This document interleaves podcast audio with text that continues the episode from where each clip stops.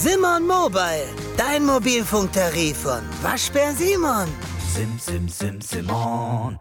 Der Börsenradio To Go Podcast wird Ihnen präsentiert vom Heiko Theme Club.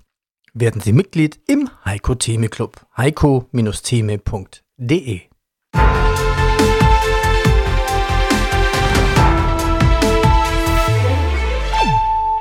Börsenradio Network AG. Marktbericht. Aus dem Börsenradiostudio meldet sich heute wieder das dynamische Duo Andreas Groß und Peter Heinrich mit einem kleinen Augenzwinkern. Heute ist Montag, der 30. Oktober 2023. Mit frischem Wind startete der DAX in eine neue Handelswoche. Schließt mit einem leichten Aufschlag von 0,2% und landet bei 14.717 Punkten. In Wien der ATX als TR Total Return stieg um 1,3% und schließt bei 6.767 Punkten. Hallo, mein Name ist Salah Boumidi, Head of Markets bei IG. Interessante Trading-Ideen, aktuelle Marktkommentare, das erhaltet ihr von uns. Ja, und aus dem Börsenradiostudio grüßt Peter Heinrich. Grüß dich, Salah. Grüß dich später. Man hat da so ein Bauchgefühl als Trader. Manche haben nur Chartanalysen. Mein Bauchgefühl sagt, stehen die Börsen besonders natürlich der DAX. USA ist weiter weg, okay, aber wegen den möglichen Folgen des Krieges im Nahen Osten nicht viel zu hoch? Das entscheidet oder beziehungsweise dafür haben wir ein Maß und das ist der Volatilitätsindex.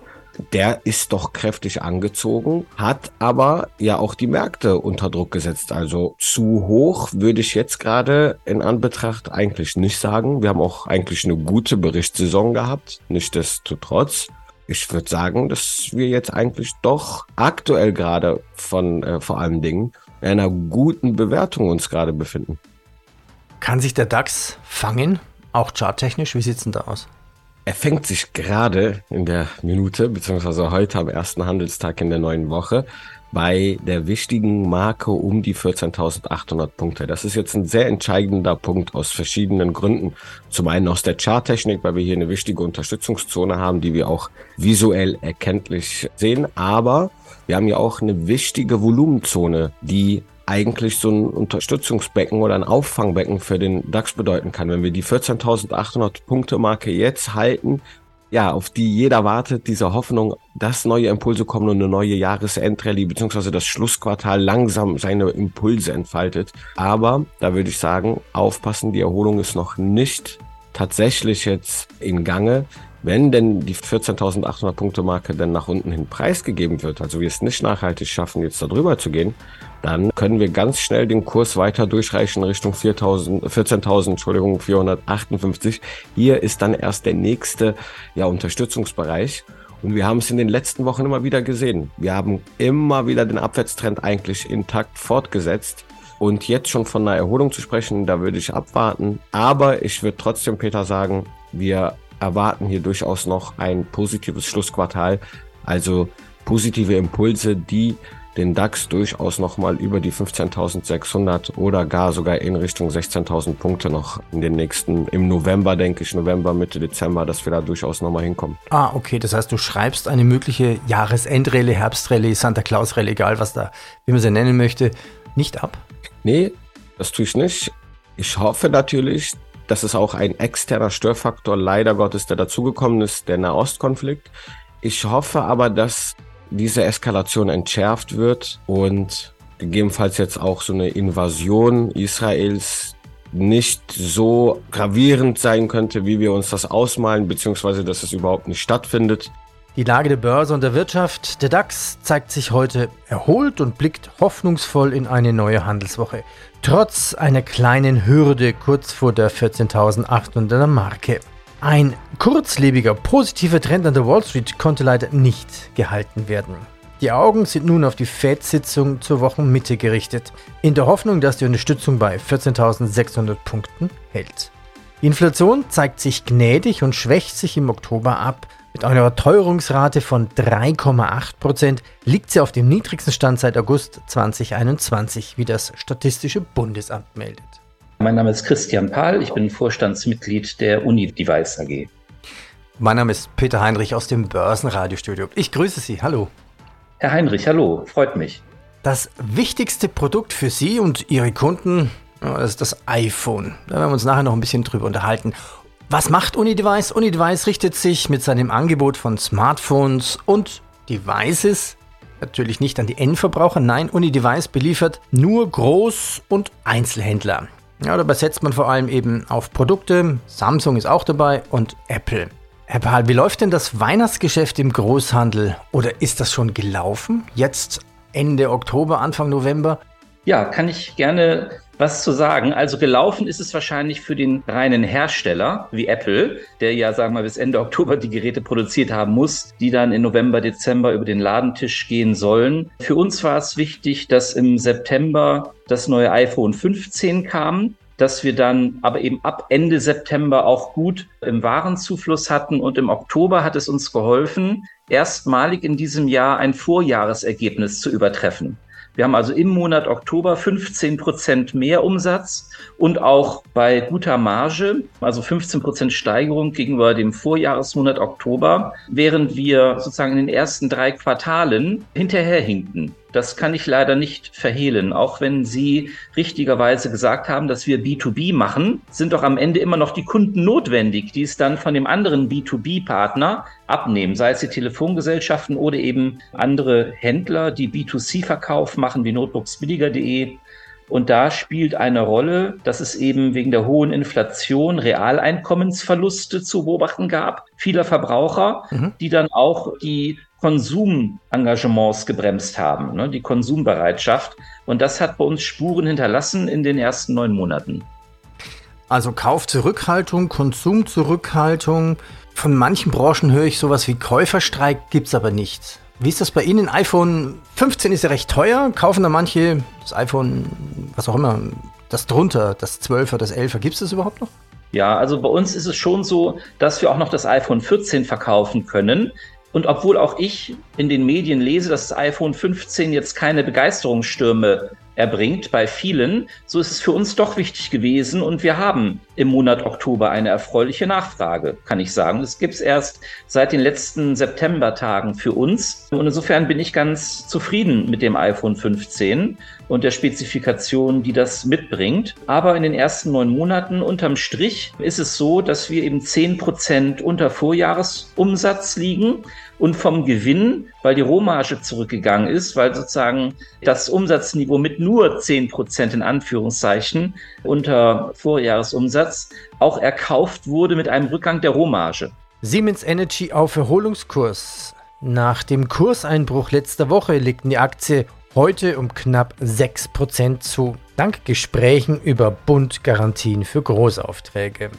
Zurück nach Deutschland zu einem DAX-Wert. Hat es ja schon selten, dass ein DAX-Wert mal vom Handel ausgesetzt wird. Siemens Energy, die Aktie war im freien Fall vergangene Woche, teilweise minus 35% Hintergrund, Siemens Energy verhandelt über mögliche staatliche Bürgschaften von 8 bis 10 Milliarden im Jahr. Frage 1 stellt man sich natürlich auch, warum verhandelt Siemens Energy nicht mit den Eigentümern, sondern mit dem Staat? Was steckt dahinter? Aber die Aktie ist ja eigentlich trotzdem günstig. Vermutlich wird das auf jeden Fall gerettet werden, so wie die Lufthansa äh, gerettet wurde oder äh, Uniper gerettet wird. Die Aktie ist günstig. Dreht der Kurs wieder auf? Gibt es da Chancen? VoiceOver sagt dir, was auf deinem iPhone-Display passiert. VoiceOver ein. Einstellungen. So kannst du es ganz einfach durch Zuhören benutzen. Bücher, Kontakte, Kalender, zum Öffnen doppeltippen. Frühstück mit Anna von 10 bis 11. Und dein Tag kann kommen. Bedienungshilfen. Es steckt mehr in einem iPhone. Ja, das sind ja dann genau die Aktien, die dann auch in heutiger, in der digitalen Welt auch trenden. Ich letztens auch bei X oder ehemals Twitter gesehen, Hashtag Siemens Energy und viele Artikel werden darüber geschrieben, weil das natürlich die brennende Frage ist. Die Aktie ist günstig, da steckt auch Siemens im Namen, ja, das ist ein, klar eine starke Qualitätsaktie und ja, wird jetzt doch die Aktie drehen. Ich bezweifle es, also beziehungsweise wir können hier durchaus jetzt erste Erholungstendenzen sehen, nachdem wir diesen starken Rückgang ge gesehen haben in den letzten Tagen. Aber der Sektor Energie, die Chinesen sind auch sehr stark. Wie sieht es mit dem weiteren Ausbau in Deutschland aus? Wie steht's mit den Kosten? Also, wenn man schon nach einer, ja, nach einem Bürgen sucht, dann scheint ja auch durchaus hier ein sehr kostenintensiver Sektor, nach Geld zu fragen. Das heißt, man braucht hier durchaus eine Überbrückung, bis dann auch die Umsätze kommen. Die Frage ist, wann kommen die Umsätze, die dann diese kostenintensiven Blöcke dann auch zurückholen, amortisieren und langfristig das Unternehmen wettbewerbsfähig halten und gegen die Konkurrenz zum Beispiel aus Fernost oder anderen Regionen dann auch standhält. Das sehe ich aktuell noch nicht. Kann durchaus noch Restrukturierungsmaßnahmen geben, Umstrukturierungsmaßnahmen, die sich die Kollegen bei Siemens Energy da bestimmt auch Gedanken drüber machen. Aber am Aktienkurs glaube ich, dass wir wenn wir jetzt nochmal so eine Erholung sehen, in Richtung 10 Euro gehen, das ist so ein ehemaliger wichtiger Widerstandsbereich. Wenn wir den nicht nachhaltig brechen, dann könnte es durchaus sein, dass wir jetzt erstmal in so einer Spanne zwischen 10 und 8 Euro den nächsten Wochen erstmal tendieren. McDonald übertrifft die Erwartungen. Trotz guter Quartalszahlen kann die Aktie zum Handelsstart nur ein moderates Plus von 0,3% verzeichnen. Die DZ Bank stuft McDonalds von Hold auf Buy und senkt das Kursziel von 315 auf 300 Dollar. Mein Name ist Stefan Büttner, Finanzvorstand der Agrana Beteiligungs AG. Ich hatte mit Ihrem Vorstand gesprochen, also Vorstandsvorsitzenden, zu den Halbjahreszahlen, zu die Überschrift, also Agrana ist wieder da. Man hat einen, einen Gewinn erwirtschaftet. Also die schwierigen Zeiten, die scheinen jetzt hinter uns zu liegen. In der Aktie spiegelt sich das noch nicht so ganz wieder. Sie sagten gerade auch auf entsprechende Nachfrage aus dem Publikum, Sie halten die Agrana-Aktie für unterbewertet. Also da ist noch Luft nach oben. Wie begründen Sie das? Es sind immer mehrere Faktoren, die hier mitspielen. Ja, zum einen das allgemeine Marktumfeld. Ja. Das ist im Moment nicht einfach. Wir sehen, es gibt wieder Krisenherde. Das hat immer eine negative Auswirkung auf die Börsen allgemein. Wir wissen auch, dass wir jetzt nicht unbedingt in eine Wachstumsphase kommen, was die allgemeine Wirtschaft anbelangt. Ja. Zum Zweiten sind wir immer noch sehr stark mit dem Thema Zucker in Verbindung gebracht. Und Zucker ist offensichtlich aktuell nicht, wie soll man sagen, das attraktivste Investment für größere Investoren. Das sehen wir auch bei der Südzucker beispielsweise. Auch die Südzucker hat eine sehr profitable Geschäftsentwicklung. Der Kurs ist aber auch verhältnismäßig zu früheren Zeiten sehr tief. Ja und natürlich auch die Nähe von uns Agran als österreichisches Unternehmen zum osteuropäischen Markt. Wir wissen, der Ukraine-Krieg, der ja stattfindet, also da sind die Investoren auch risikoavers, also vor allem amerikanische Investoren, Fonds etc. Und die Liquidität spielt eine große Rolle, weil natürlich große Investoren nicht mehr schnell aus der Aktie rauskommen. Ja? Und damit muss man sagen, das sind alles Faktoren, die sich einfach negativ auf den Aktienkurs auswirken. Und dahingehend muss man einfach sagen, ja, die Aktie ist unterbewertet. Ja? Wir haben eine gute Geschäftsentwicklung, wir haben eine sehr solide solide Bilanzstruktur auch äh, nach vorne gerichtet. Deswegen, wenn, wenn, wenn die Marktkapitalisierung unterhalb des Eigenkapitals eigentlich liegt ja, und bei der Ergebnissituation, die wir sie aktuell haben, ist das so, können wir das beeinflussen? sage ich mal, begrenzt. Wir können dafür Sorge tragen, dass das Unternehmen eine sehr gute Ergebnisentwicklung weiterhin auch aufweist und das ist eigentlich die Basis für einen attraktiven Börsenkurs. Also sollte ein Großaktionär aussteigen wollen, auch teilweise, das würde ja dem Streubesitz dann wieder irgendwo gut tun. Das wäre Ihnen vermutlich nicht so unrecht. Also das kann man so eigentlich gar nicht sagen, muss man ehrlicherweise sagen, weil wenn ein Großaktionär aussteigen würde, heißt das nicht, dass die Anteile nicht vom anderen Großaktionär übernommen würden.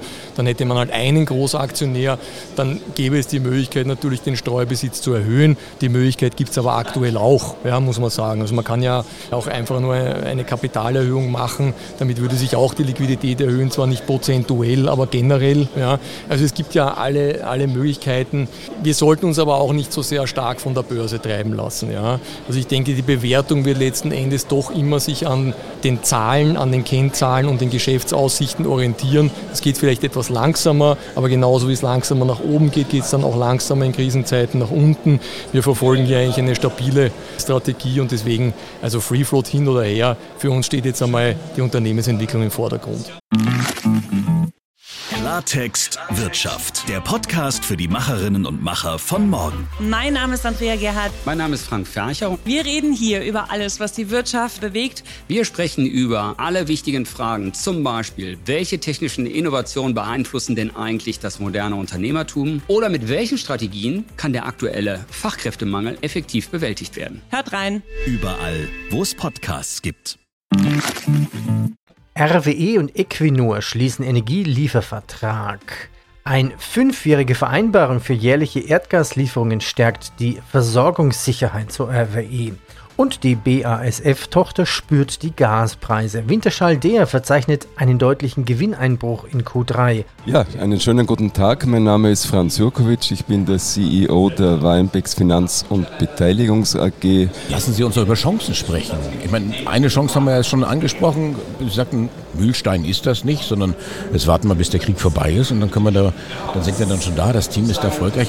Wo sind denn weitere Chancen in Ihrem Business? Ja, wir haben sehr viele Entwicklungsprojekte. Wir haben zwei in Krakau, wo wir für eines die Baugenehmigung dieses Jahr bekommen haben wo wir ein Co-Living-Konzept machen werden. Wir haben ein Bürohaus fertiggestellt, jetzt im Oktober, wo wir bis jetzt ganz gut in der Vermietungsleistung sind.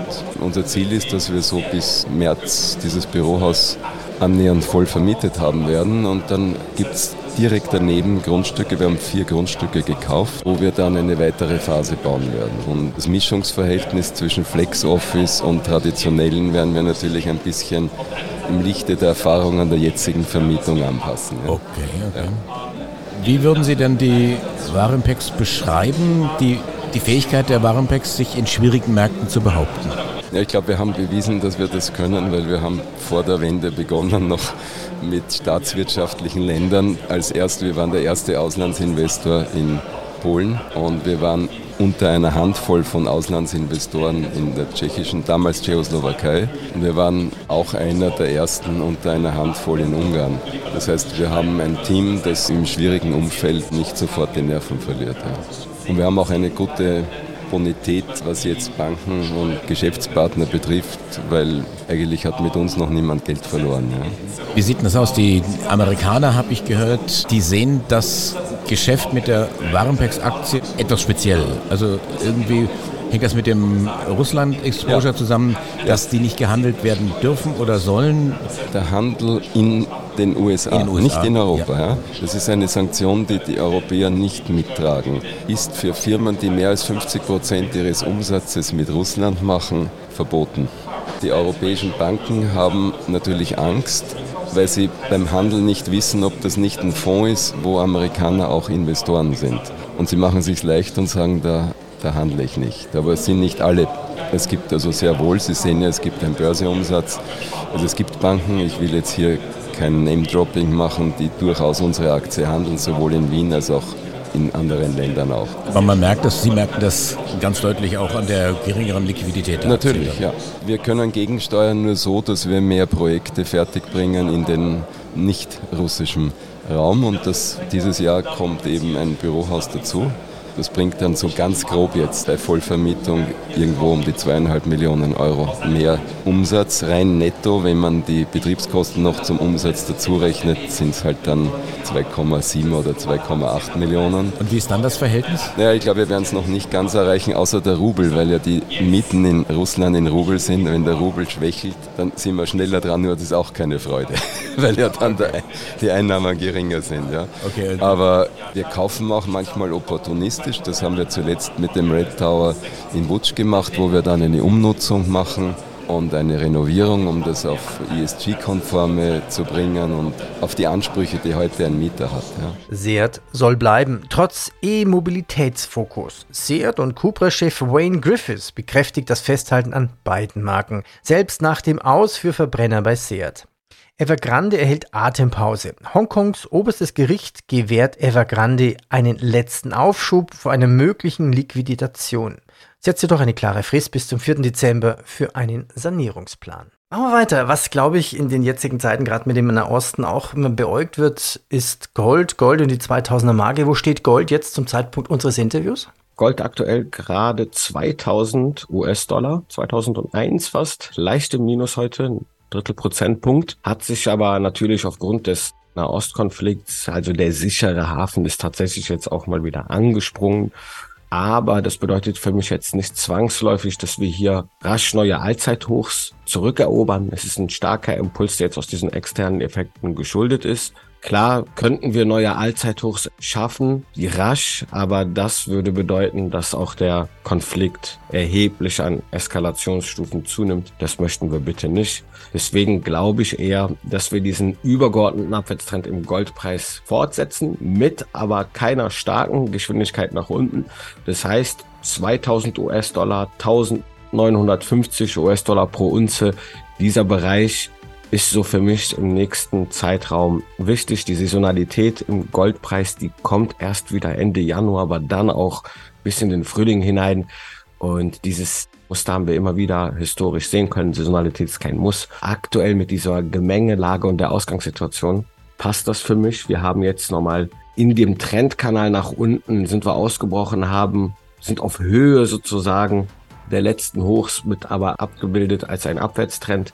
Wenn wir da jetzt so eine erste, ja, ein erstes Top bilden, würde das für mich erstmal ganz klar nach so einer leichten Gegenbewegung, Korrekturbewegung aussehen und dann erst vielleicht im Dezember, Anfang Dezember, dass wir hier dann neue Impulse in Gold sehen, die gegebenenfalls sogar noch weitere, ja, weitere Kursmarken an der Oberseite finden. Aber wie gesagt, wenn die Unsicherheit jetzt rasch zurückgeht, äh, geldpolitisch auch und im Anleihemarkt, wie wir es sehr schön sehen, wenn sich da noch weitere Zeichen erhellen, dann kann es auch nochmal den Goldpreis belasten.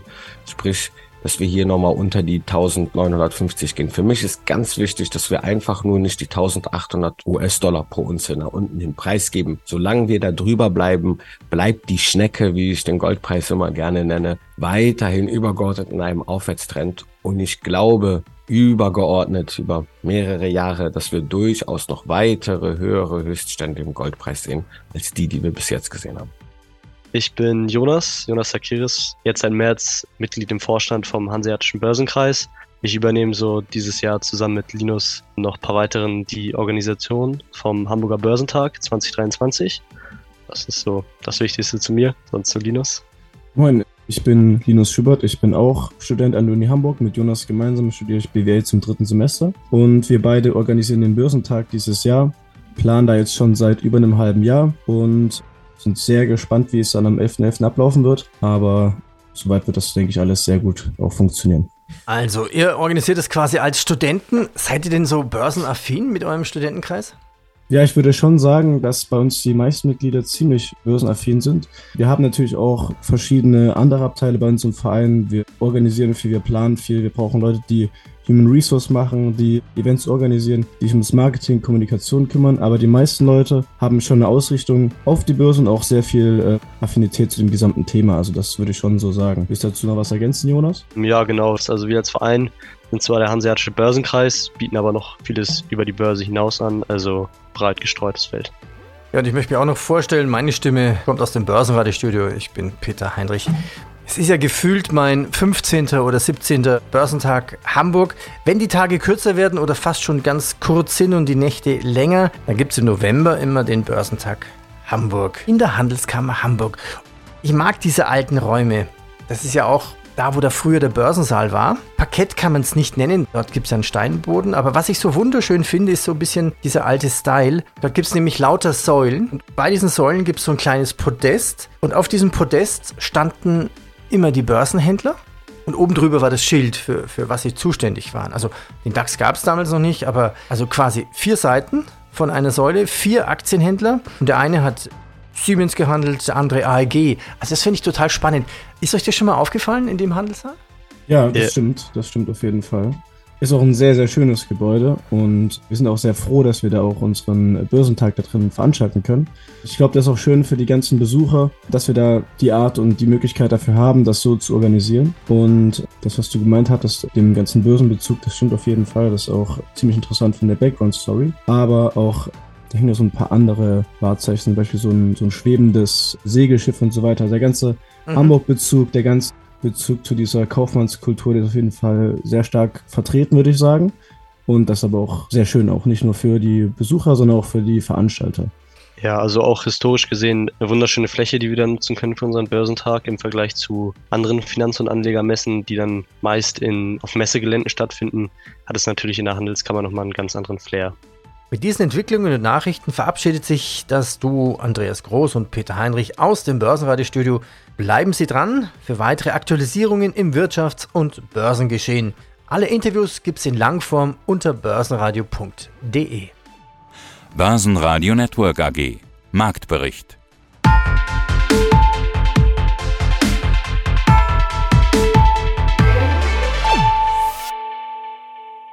Das Börsenradio Nummer 1 Börsenradio Network AG Der Börsenradio To Go Podcast wurde Ihnen präsentiert vom Heiko Theme Club. Werden Sie Mitglied im Heiko Theme Club. heiko-theme.de